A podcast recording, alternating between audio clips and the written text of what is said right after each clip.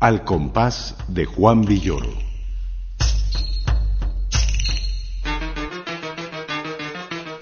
La mente del escritor A la página del sonido.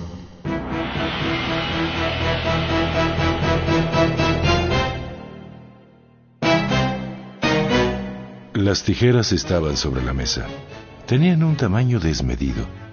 Mi padre las había usado para rebanar pollos. Desde que él murió, Jorge las llevaba a todas partes. Tal vez sea normal que un psicópata duerma con su pistola bajo la almohada. Mi hermano no es un psicópata. Tampoco es normal. Lo encontré en la habitación encorvado, luchando para sacarse la camiseta. Estábamos a 42 grados. Jorge llevaba una camiseta de tejido burdo, ideal para adherirse como una segunda piel. ¡Ábrela! Gritó con la cabeza envuelta por la tela. Su mano señaló un punto inexacto que no me costó trabajo adivinar. Fui por las tijeras y corté la camiseta. Vi el tatuaje en su espalda. Me molestó que las tijeras sirvieran de algo. Jorge volvía útiles las cosas sin sentido. Para él, eso significaba tener talento.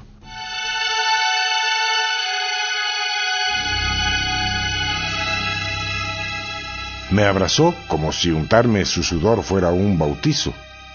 Luego me vio con sus ojos hundidos por la droga, el sufrimiento, demasiados videos. Le sobraba energía. Algo inconveniente para una tarde de verano en las afueras de Sacramento. En su visita anterior, Jorge pateó el ventilador y le rompió un aspa. Ahora, el aparato apenas arrojaba aire y hacía un ruido de sonaja. Ninguno de los seis hermanos pensó en cambiarlo.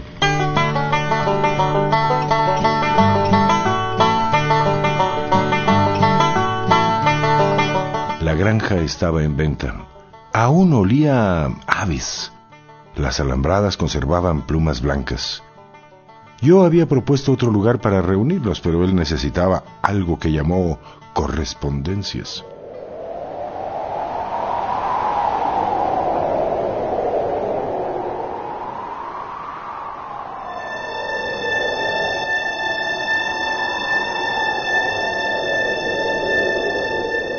Ahí vivimos apiñados.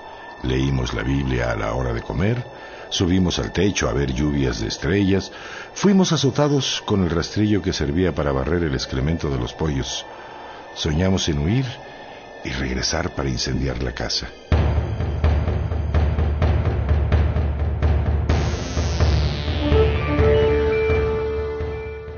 Jorge salió al porche y me pidió que lo acompañara. Había llegado en una camioneta Windstar muy lujosa para él. Sacó dos maletines de la camioneta. Estaba tan flaco que parecía sostener tanques de buceo en la absurda inmensidad del desierto. Eran máquinas de escribir.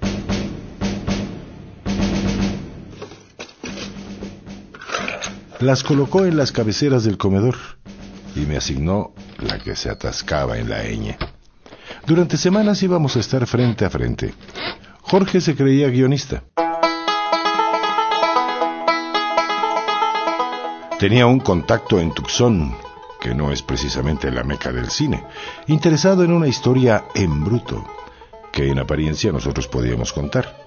La prueba de su interés eran la camioneta Windstar y dos mil dólares de anticipo.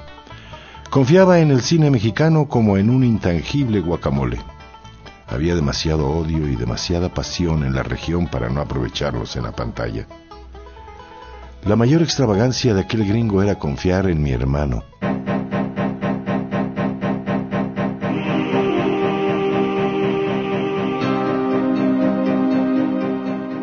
Jorge se preparó como cineasta paseando drogadictos norteamericanos por las costas de Oaxaca. Ellos le hablaron de películas que nunca vimos en Sacramento. Cuando se mudó a Torreón, visitó a diario un negocio de videos donde había aire acondicionado. Lo contrataron para normalizar su presencia y porque podía recomendar películas que no conocía. Regresaba a Sacramento con ojos raros. Seguramente esto tenía que ver con Lucía.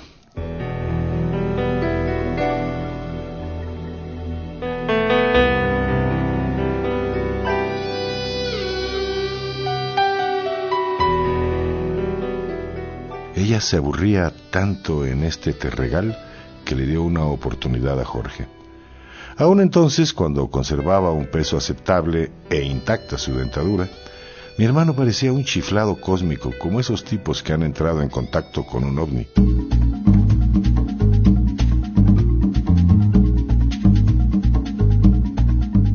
Tal vez tenía el pedigrí de haberse ido. El caso es que ella, lo dejó entrar a la casa que habitaba atrás de la gasolinera. Costaba trabajo creer que alguien con el cuerpo y los ojos de obsidiana de Lucía no encontrara un candidato mejor entre los traileros que se detenían a cargar diésel. Jorge se dio el lujo de abandonarla. No quería atarse a Sacramento, pero lo llevaba en la piel. Se había tatuado en la espalda una lluvia de estrellas, las lágrimas de San Fortino que caen el 12 de agosto.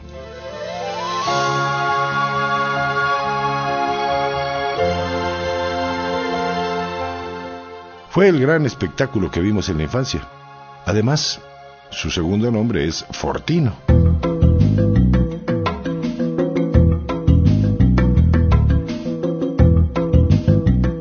Mi hermano estaba hecho para irse, pero también para volver. Preparó su regreso por teléfono. Nuestras vidas rotas se parecían a las de otros cineastas. Los artistas latinos la estaban haciendo en grande. El hombre de Tucson confiaba en el talento fresco. Curiosamente, la historia en bruto era mía. Por eso tenía frente a mí una máquina de escribir.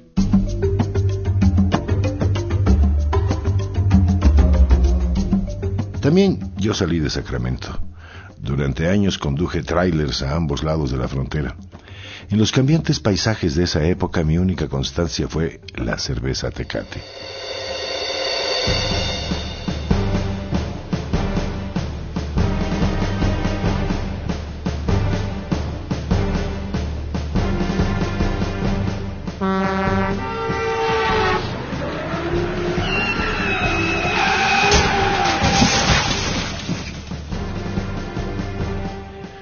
En Alcohólicos Anónimos después de volcarme en los vidrios con un cargamento de fertilizantes. Estuve inconsciente en la carretera durante horas, respirando polvo químico para mejorar tomates. Quizá esto explica que después aceptara un trabajo donde el sufrimiento me pareció agradable.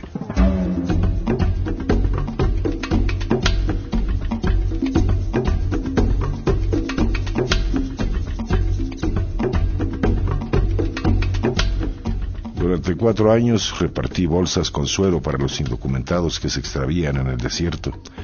Recorrí las rutas de Agua Prieta a Douglas, de Sonoita a Luckleville, de Nogales a Nogales. Rentaba un cuarto en cada uno de los nogales como si viviera en una ciudad y en su reflejo.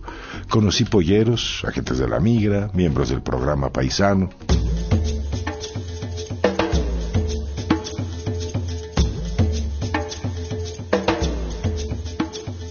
Nunca vi a la gente que recogía bolsas con suero. Los únicos indocumentados que encontré estaban detenidos. Temblaban bajo una frazada, parecían marcianos. Tal vez solo los coyotes se bebían el suero.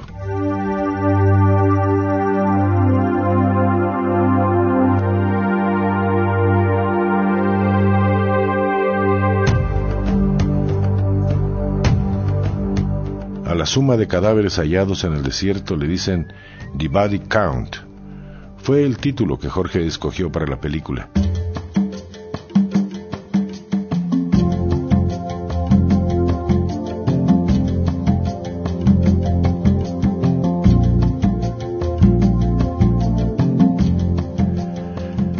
La soledad te vuelve charlatán.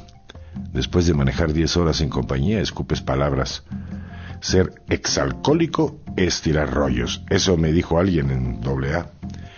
Una noche, a la hora de las tarifas de descuento, llamé a mi hermano. Le conté algo que no sabía cómo acomodar.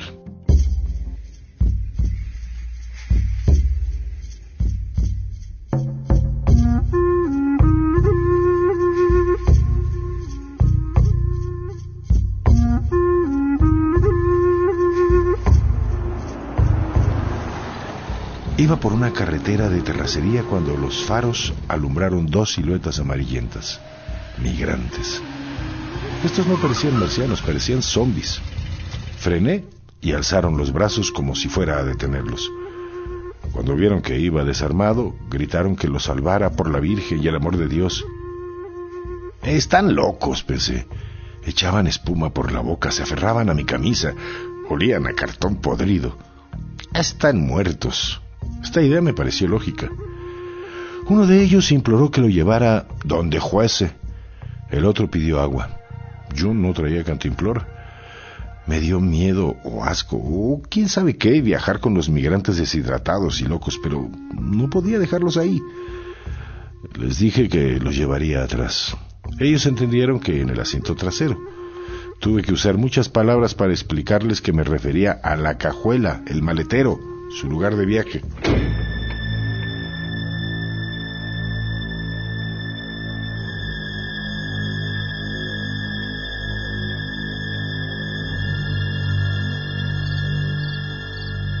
Quería llegar a Phoenix al amanecer.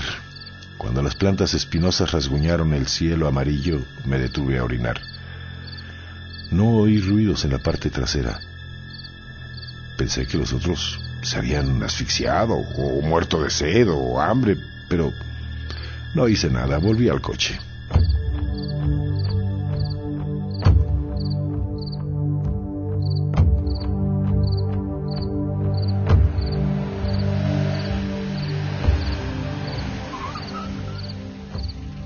Llegamos a las afueras de Phoenix, detuve el coche y me persigné. Cuando abrí el cofre trasero vi los cuerpos quietos y las ropas teñidas de rojo. Luego oí una carcajada. Solo al ver las camisas salpicadas de semillas recordé que llevaba tres sandías. Los migrantes las habían devorado en forma inaudita con todo y cáscara. Se despidieron con una felicidad alucinada que me produjo el mismo malestar que la posibilidad de matarlos mientras trataba de salvarlos. Fue esto lo que le conté a Jorge. A los dos días llamó para decirme que teníamos una historia en bruto. No servía para una película, pero sí para ilusionar a un productor.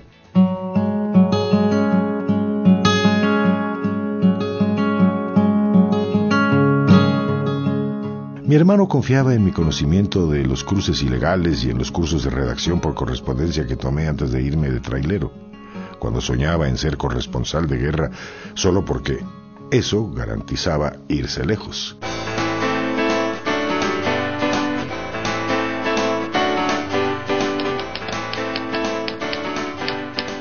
Durante seis semanas sudamos uno frente al otro. Desde su cabecera, Jorge gritaba, Los productores son pendejos. Los directores son pendejos. Los actores son pendejos. Escribíamos para un comando de pendejos. Era nuestra ventaja. Sin que se dieran cuenta, los obligaríamos a transmitir una verdad incómoda. A esto Jorge le decía el silbato de Chaplin. En una película, Chaplin se traga un silbato que sigue sonando en su estómago. Así sería nuestro guion. El silbato que tragarían los pendejos sonaría dentro de ellos sin que pudieran evitarlo. Pero yo no, podía armar la historia, como si todas las palabras llevaran la ñ que se atascaba en mi teclado. Entonces Jorge habló como nuestro padre lo había hecho en esa casa. Nos faltaba sentirnos culpables. Éramos demasiado indiferentes. Teníamos que jodernos para merecer la historia.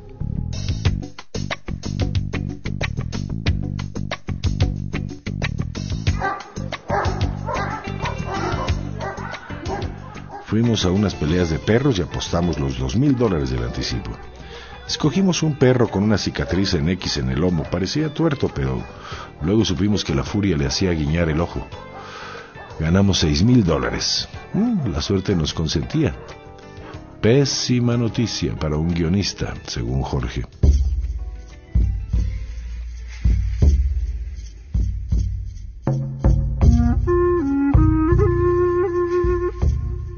Sé si Jorge tomó alguna droga o una pastilla, lo cierto es que no dormía. Se quedaba en una mecedora en el porche viendo los guisaches del desierto y los gallineros abandonados con las tijeras abiertas sobre el pecho. Al día siguiente, cuando yo revolvía el Nescafé, me gritaba con ojos insomnes.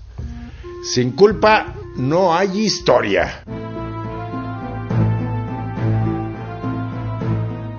El problema, mi problema, es que yo ya era culpable. Jorge nunca me preguntó qué estaba haciendo en la carretera de terracería a bordo de un Spirit que no era mío, y yo yo no deseaba mencionarlo.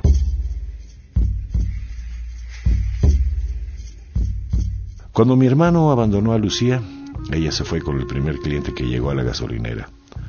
Pasó de un sitio a otro de la frontera, de un Jeff a un Bill y a un Kevin, hasta que hubo alguien llamado Gamaliel que pareció suficientemente estable, casado con otra pero dispuesto a mantenerla. No era un migrante, sino un gringo nuevo, hijo de hippies que buscaban nombres en las Biblias de los migrantes.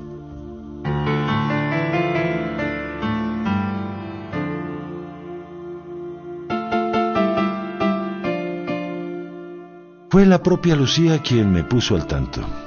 Hablaba de cuando en cuando y se aseguraba de tener mis datos como si yo fuera algo que ojalá no tuviera que usar. Un seguro en la nada.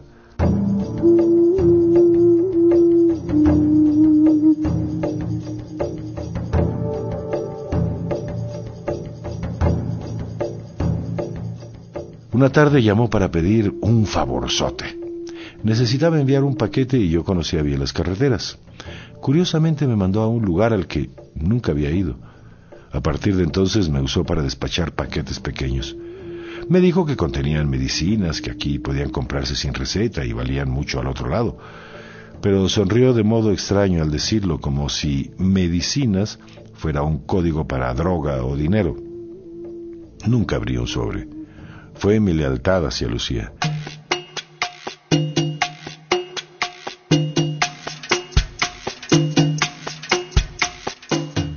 Mi lealtad hacia Jorge fue no pensar demasiado en los pechos bajo la blusa, las manos delgadas, sin anillos, los ojos que aguardaban un remedio.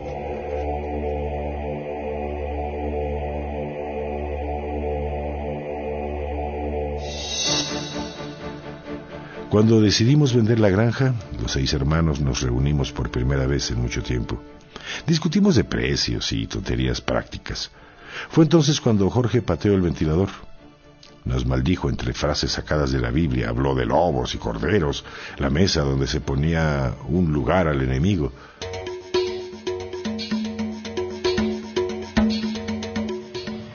Luego encendió el ventilador y oyó el ruido de sonaja. Sonrió como si eso fuera divertido. El hermano que me ayudaba a bajarme los pantalones después de los azotes para sentir la fría delicia del río, se creía ahora un cineasta con méritos suficientes para patear ventiladores. Lo detesté como nunca lo había hecho.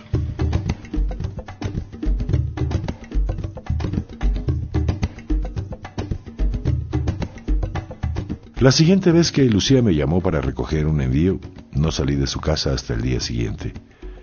Le dije que mi coche estaba fallando. Me prestó el Spirit que le había regalado Gamaliel.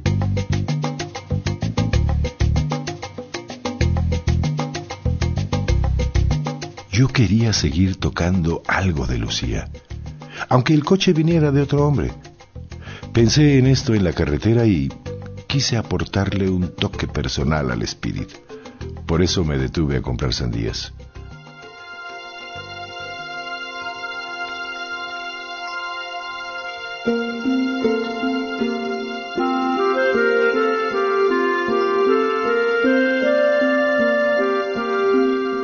No volví a ver a Lucía. Devolví el coche cuando ella no estaba en casa y arrojé las llaves al buzón. Sentí un sabor acre en la boca, ganas de romper algo. En la noche llamé a Jorge. Le conté de los zombies y las sandías.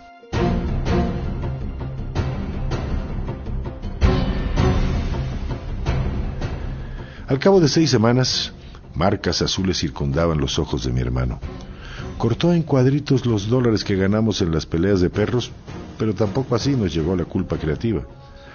No sé si sacó esa idea de los castigos en la granja, a manos de un padre de fanática religiosidad, o si las drogas en la costa de Oaxaca le expandieron la mente de ese modo. Un campo donde se cosecha con remordimientos. Asalta un banco, le dije. El crimen no cuenta. Necesitamos una culpa superable, me respondió. Estuve a punto de decir que me había acostado con Lucía, pero las tijeras para pollos estaban demasiado cerca.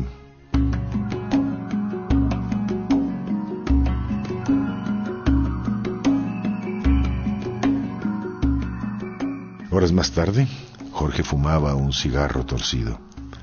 Olía a marihuana, pero no lo suficiente para mitigar la peste de las aves de corral. Vio la mancha de salitre donde había estado la imagen de la Virgen. Luego me contó que seguía en contacto con Lucía. Ella tenía un negocio modesto, medicinas de contrabando. Era ilícito, pero nadie se condena por repartir medicinas. Me preguntó si yo tenía algo que decirle.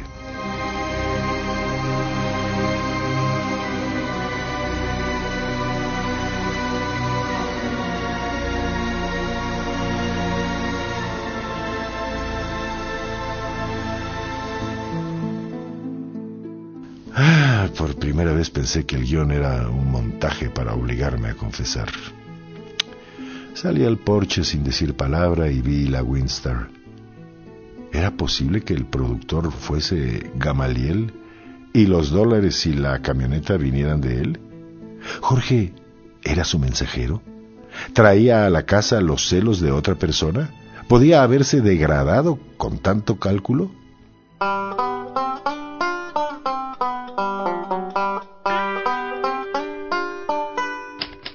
Regresé a mi silla y escribí sin parar, la noche entera. Exageré mis encuentros eróticos con Lucía. En esa confesión indirecta, el descaro podía encubrirme. Mi personaje asumió los defectos de un perfecto hijo de puta. A Jorge le hubiera parecido creíble y repugnante que yo actuara como el hombre débil que era, pero no podía atribuirme esa magnífica vileza.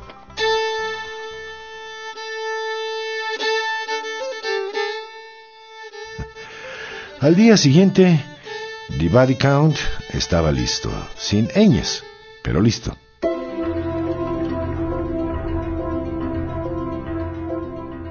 Siempre puedes confiar en un exalcohólico para satisfacer un vicio, me dijo. No supe si se refería a su vicio de convertir la culpa en cine o de saciarse los ajenos.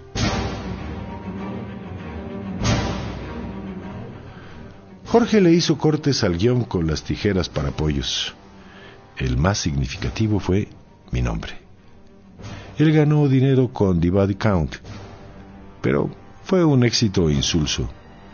Nadie oyó el silbato de Chaplin.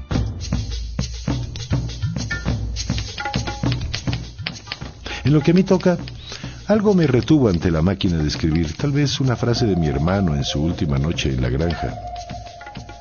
La cicatriz está en el otro tobillo, me dijo.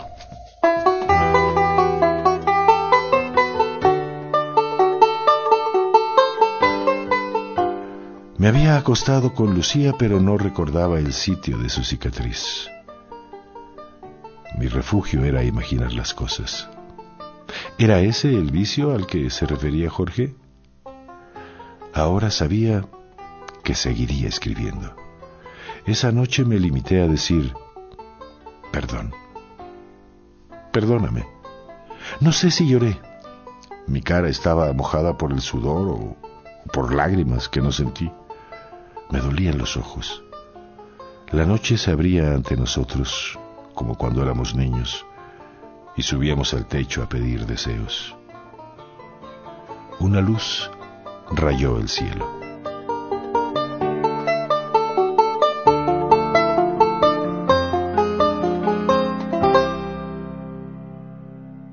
Hemos escuchado Los culpables de Juan Villoro.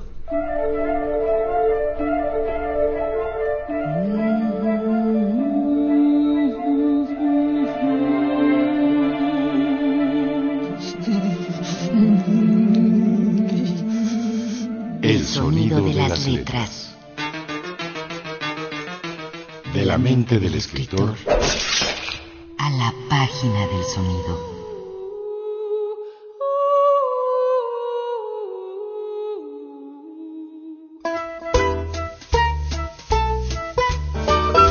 Participamos en este programa Antonio Fernández y Antonio Calderón.